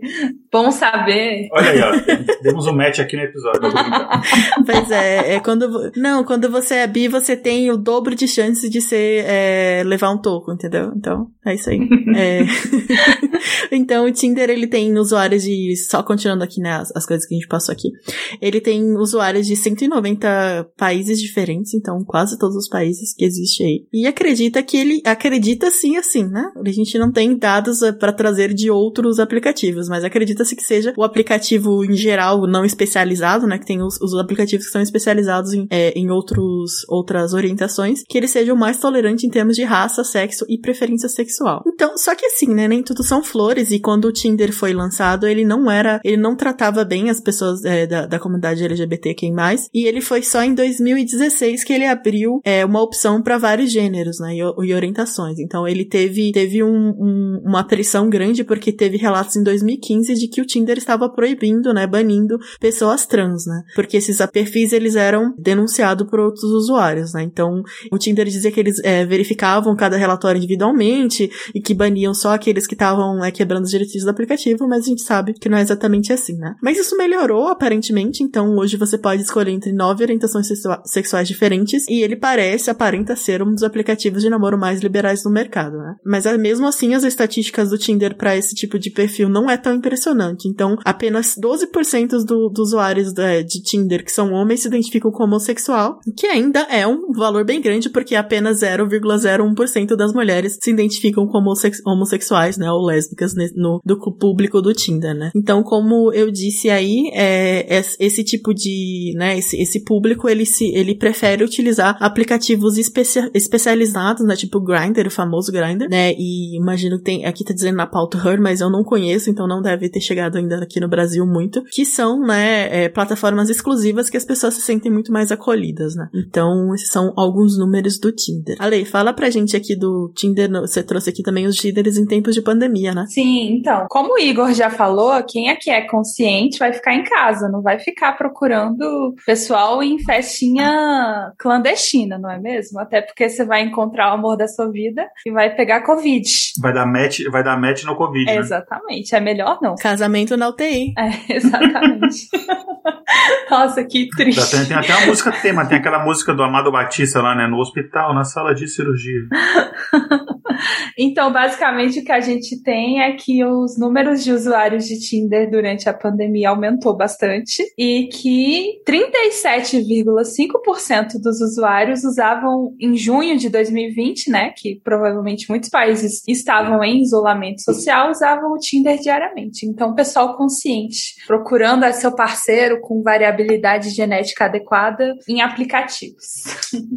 Só não dá para sentir o cheiro, né? Enfim. É, então é só, só dizendo aqui outro, outro número bem legal aqui para maio de 2020 também, que foram 60 bilhões de matches, né? Tinham sido registradas no Tinder. Então é muito match, gente. Muito match. Então, se você tá procurando só, só alma, né, alma gêmea aí, ou então só quer dar, só quer conseguir um match para tirar aquele print, né? Oh, finalmente conseguiu um match. Ainda existe possibilidade que 60 bilhões de vezes foram feitas. Mas só lembrando, né, gente, que também a gente tá falando aqui do Tinder Tinder porque é só mais um, um modo aí é, pós-pós-moderno, né? De, vamos dizer, um modo pós-moderno de, de achar parceiros, né? Mas é, as pessoas ainda, né, quando não tinha pandemia ou dentro dos limites do, do, do isolamento social, ainda encontra, encontram parceiros de outros modos, né? A gente tá só trazendo aqui o Tinder como uma curiosidade pra gente falar também sobre, sobre isso.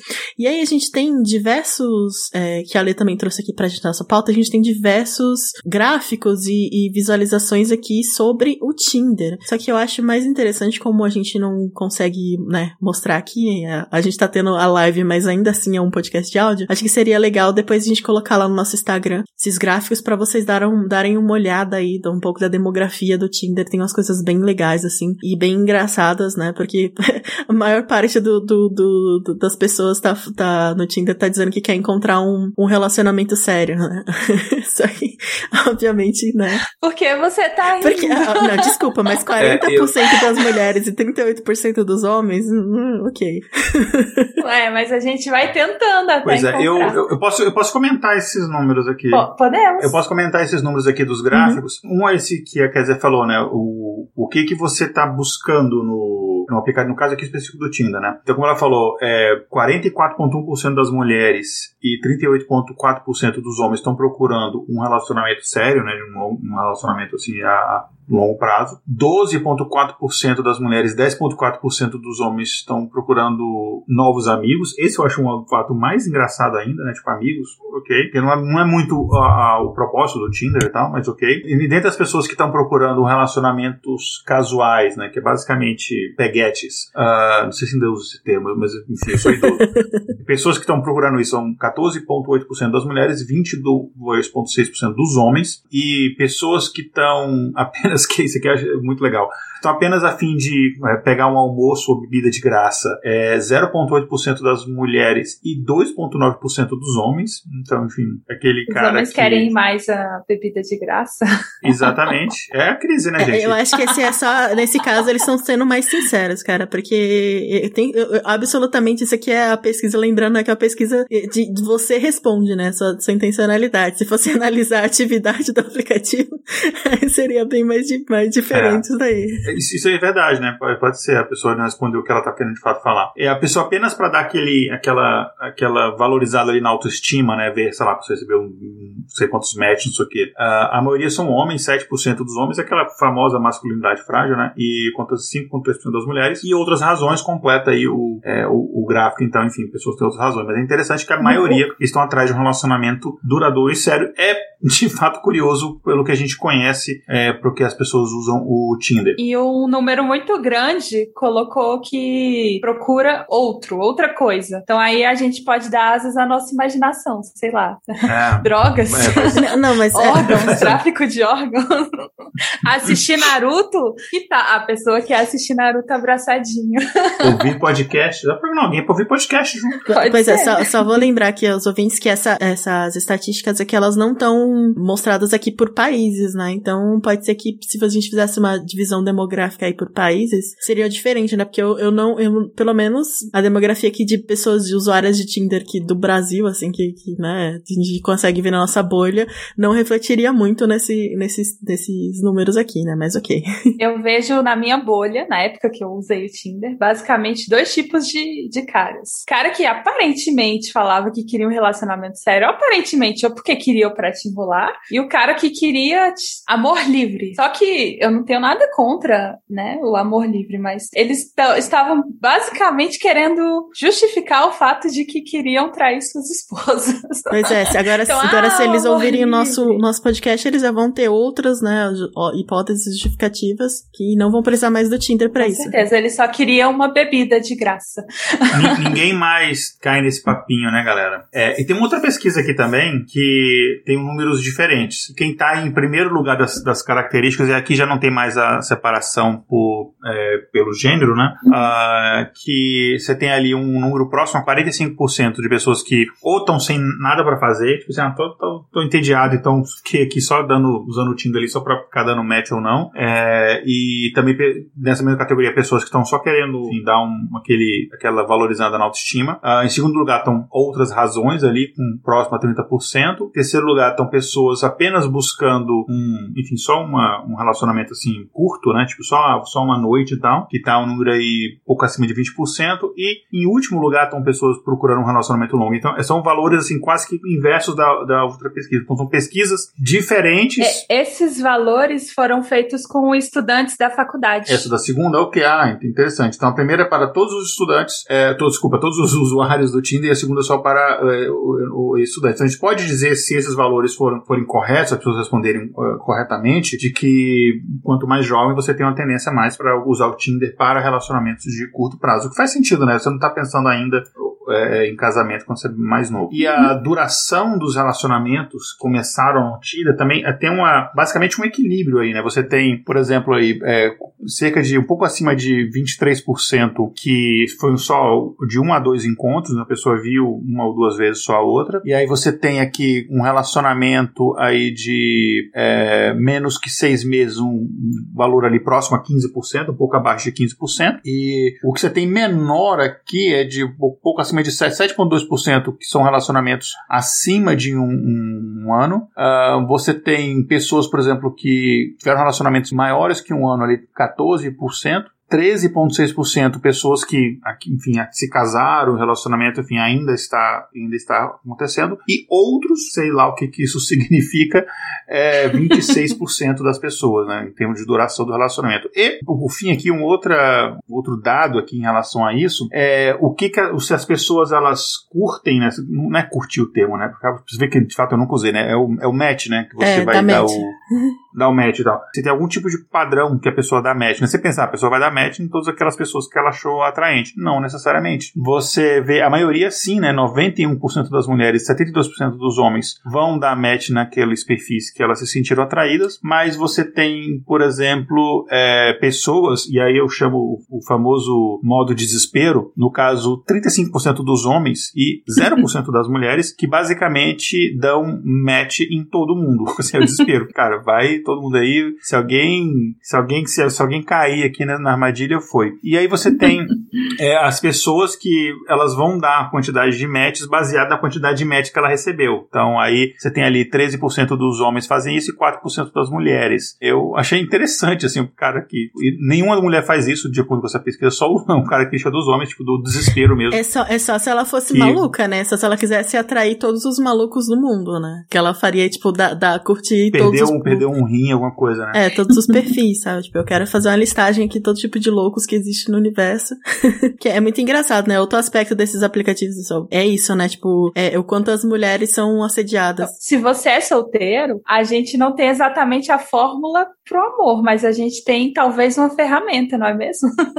se você é solteiro no pandêmico, temos uma ferramenta. Sim. Eu, sinceramente, assim, eu, eu, se, eu fosse, se eu fosse solteiro, eu acho que eu não teria saco pra esse tipo de Tinder, saca? Eu não teria saco pra isso. Mas eu sou uma pessoa que eu sou uma pessoa assim que eu, que eu não. Eu, eu, mas obviamente é porque é difícil eu falar porque eu estou num relacionamento, estou casado e tal, mas eu, eu acho que eu não teria saco para tipo, conhecer uma pessoa nova, aí sair, aí a pessoa vai fingir que ela é uma pessoa maravilhosa, que ela não vai mostrar os defeitos. Aí, cara, só de pensar me dá uma preguiça. Puta, desculpa eu, a palavra, mas. Eu tenho caramba. uma teoria que um dos é. fatores que faz com que a gente tenha um relacionamento duradouro é a preguiça. que é a preguiça de procurar um novo parceiro. Então, isso talvez seja um fator relevante, ouvinte. Mas, é, de fato, tem pesquisas que mostram que a conveniência é, é um fator que, que faz com que pessoas continuem em relacionamento. Às vezes, a conveniência é tipo assim, nossa, vai dar um trabalho, tipo, separar. eu, então, é, enfim, eu já, eu já continuei, isso tem muitos anos, eu já continuei no namoro tipo, sei lá, uns 6, 7 meses além do que eu queria, porque o rango da sogra era maravilhoso. Olha só. Então talvez a fórmula para a felicidade seja uma boa comida. E, né, e também era muito preguiça, assim, que já tava, tava então assim, ah, vou ter que conhecer outra pessoa. Ai, meu Deus. Aí até que chegou um ponto que não teve jeito, eu, de fato eu terminei que era bem compatível, mas enfim. Mas isso é na minha fase de, de adolescente, isso tem muitos anos. Então, gente, então, esse, né, falamos aqui sobre diversas, ah, né, abordagens aqui ao amor. É, fiquem aí com esse episódio que foi especial aqui so, sobre o tema dos Dias das Namoradas. Vocês têm algum ponto final, mais alguma coisa que vocês queiram trazer sobre esse assunto? Eu queria que a gente é, comentasse aqui, é, que a, a, a Lê comentou no começo que ela teve, no começo do episódio, que ela teve uma DR e tal, né? A gente queria que a gente pudesse comentar aqui a DR e a gente decidir quem tá certo.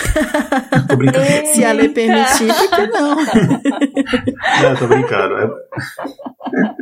Talvez quando ele descobrir que eu cantei a Késia, haverá outra DR. Pois é, então, né, gente? Uau. Olha aí, eu, eu já, já estou aqui sendo pivô e já vou dizer que não é minha culpa, é só porque ela viu que o meu perfil genético era muito mais interessante para ela, então não é culpa minha, já nasci assim. Aí, ó. Gravar podcast também pode ser uma boa forma de. Pois é.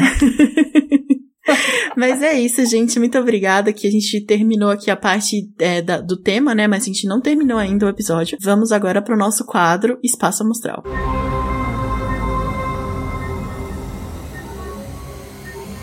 Espaço Amostral.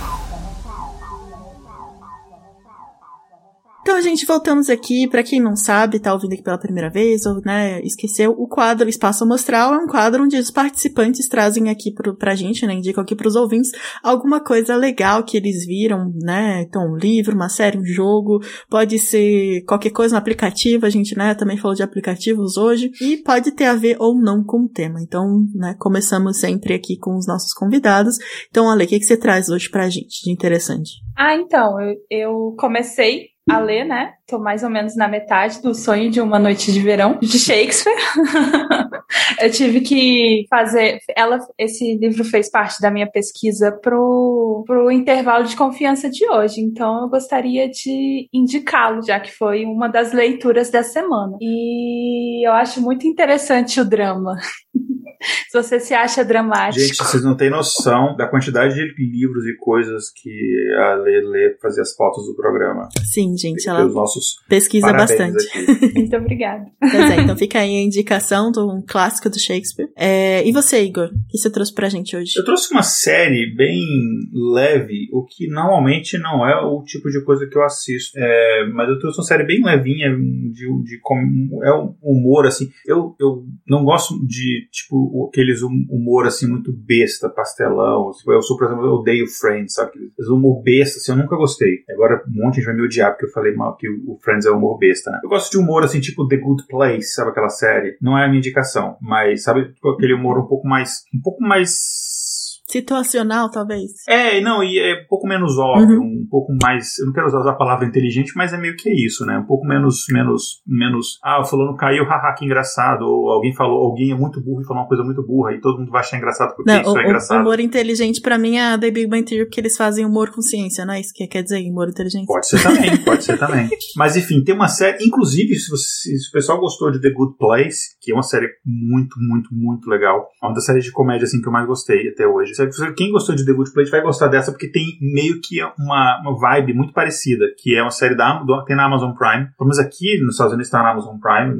No Brasil não sei como é que tá, mas acho, acho que é não. Tá, tá assim também, tá no Prime. Ah, beleza, porque eu acho que ela é do Prime mesmo, tipo, eu acho que é, é, é feita. Que chama Up Upload. O nome da série é Upload. Basicamente, a história da série é o seguinte. E só tem uma temporada, então dá pra assistir legal. Basicamente, a história da série é o seguinte. É, é numa sociedade, isso é no futuro, em que, inclusive futuro que os carros são todos autônomos já, em que basicamente você tem a opção, se você tem grana para isso, é, se precisa ter dinheiro, é, porque é uma coisa cara, você pode é, usar o serviço de uma empresa chamada Horizon, que é uma piada que eles fazem com a empresa de telefonia aqui, que é a Verizon, né? Que é tipo V de vertical. E eles fazem a Horizon, que é enfim, de H de horizontal, que é basicamente uma empresa que eles fazem um upload da sua mente uh, minutos antes de você morrer e você continua vivendo na nuvem tipo, literalmente, não no céu, tipo, no, dentro de uma simulação. E aí você interage com outras pessoas que foram feito o upload para lá, só que você consegue conversar com as pessoas daqui, as pessoas conseguem ligar para você, você não envelhece mais, você tipo, fica basicamente com aquele corpo que você morreu ali, né?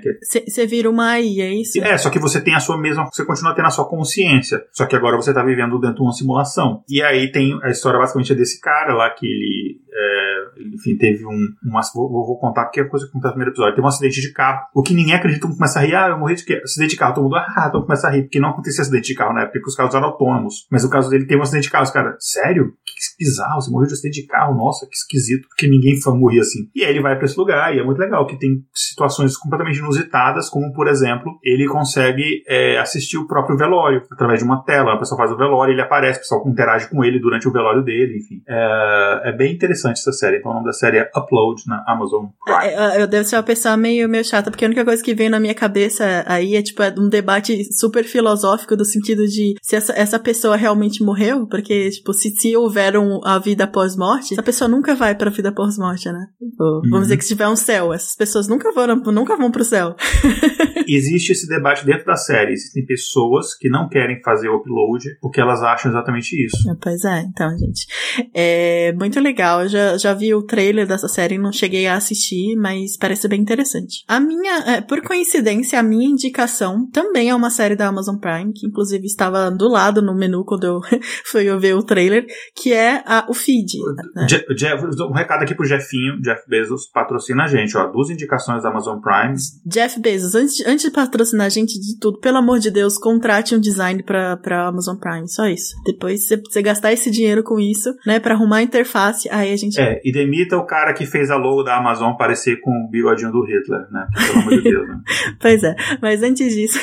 então, mas gente, tem séries bem legais lá no, no, Amazon Prime. E aí que eu tô trazendo, ela chama Feed, The Feed, eu acho. É, e é uma série também super tecnológica, só que ela não é tão de humor, ela é mais drama, né? Uma coisa. É, eu acho que, que o que, que as pessoas comentariam com olhar essa série, ela é um Blame Black, Blame Black Mirror. só que, né, tem essa pegada, mas não tão pretensiosa quanto o Black Mirror. E a série, a história dela é assim, é, é, em algum futuro também, próximo, todas as pessoas, elas são conectadas a uma coisa que eles chamam de feed, que é no seu cérebro você tem um transmissor e você se conecta a, a, é, tipo, é como se fosse a internet, mas ela é muito mais dos seus olhos, né? Então a realidade é aumentada, você tá conectado o tempo todo e você não, não tem nenhum aparelho, né? Tudo nos, nos seus olhos. E aí, é, toda a trama se começa a, a se desenrolar quando tem um problema, né? E, essa, e esse feed, né? Esse feed é hackeado, né? Então, começa todos os desenrolares e, e, perguntas, né, do que vai acontecer com as pessoas e, e como assim minha mente pode ser hackeada e tal. Mas ela é bem interessante, eu não terminei ainda, então, né, não sei se ela vai ficar interessante até o final, mas eu tô nos últimos episódios e esse é o meu, a minha indicação. E é isso, gente, muito obrigada, a gente fez um episódio muito legal aí, eu do, agradeçam o tema da pauta, foi toda da, tema e pauta, né, foi toda da lei, ela se esforçou bastante de trazer pra gente, vocês viram que a gente gente deu uma bagunçada aí, né, na nossa cronologia para encaixar esse episódio perto do, do Dia dos Namorados. Então, vocês querem fazer mais um comentário, gente? Fazer aí a finalização? Muito obrigada. Ale, faça a sua finalização e o seu jabá. É isso, muito obrigada por, pelos ouvintes aí. Eu espero que vocês gostem, só isso. E você, Igor? É, só duas coisinhas. Primeiro é que agora eu sou um coach de hidratação, então se você está precisando se hidratar, é verdade, pode... não perguntamos sobre isso, né, gente? Como você é coach de quê agora? agora eu sou coach de hidratação, entendeu? Fico motivando as pessoas a beberem água. Se vocês quiserem me contratar, é, podem me contratar. É, não, eu tô brincando. é só falar que obrigado pessoal que, que tá aqui assistindo. Nos apoie, ajude o projeto. A gente tá, o nosso projeto tá aumentando agora. A gente tá com estúdio para gravar vídeo, enfim, tá com coisa assim. Essas coisas custam dinheiro e tal. Então a gente pede sempre pro pessoal nos ajudar. E já que a gente tá fazendo esse episódio aqui falando sobre amor, na semana do Dia dos Namorados, independente se você está com alguém ou não, é, ame-se a si mesmo. Então, amor próprio é fundamental, gente. É, não aceite ficar num, num relacionamento abusivo, não sei o que, não aceite menos do que você merece. Enfim, ame, ame-se, né? Basicamente é o meu é, recado final. E... É, e lembrando que amor próprio não tem a duração de dois a seis meses aí, que a Legaldino falou. Ele deveria ter a duração de. E você não precisa do Tinder pra isso. Não, isso é a paixão. pois é, e você tem, né? O match já está garantido, gente. E se você curtiu assim mesmo, já tá curtindo. É isso aí. é isso, gente. Muito obrigada é, por esse episódio. Quem assistiu aí a live, quem vai assistir depois ou que vai ouvir no feed, é, qualquer coisa, qualquer feedback, a gente tá sempre aberto. É, nos apoie também, como o Igor no, falou. E é isso, gente. Vamos tchau, dar um tchau, tchau. Tchau, tchau. Tchau, tchau, gente. Na escrita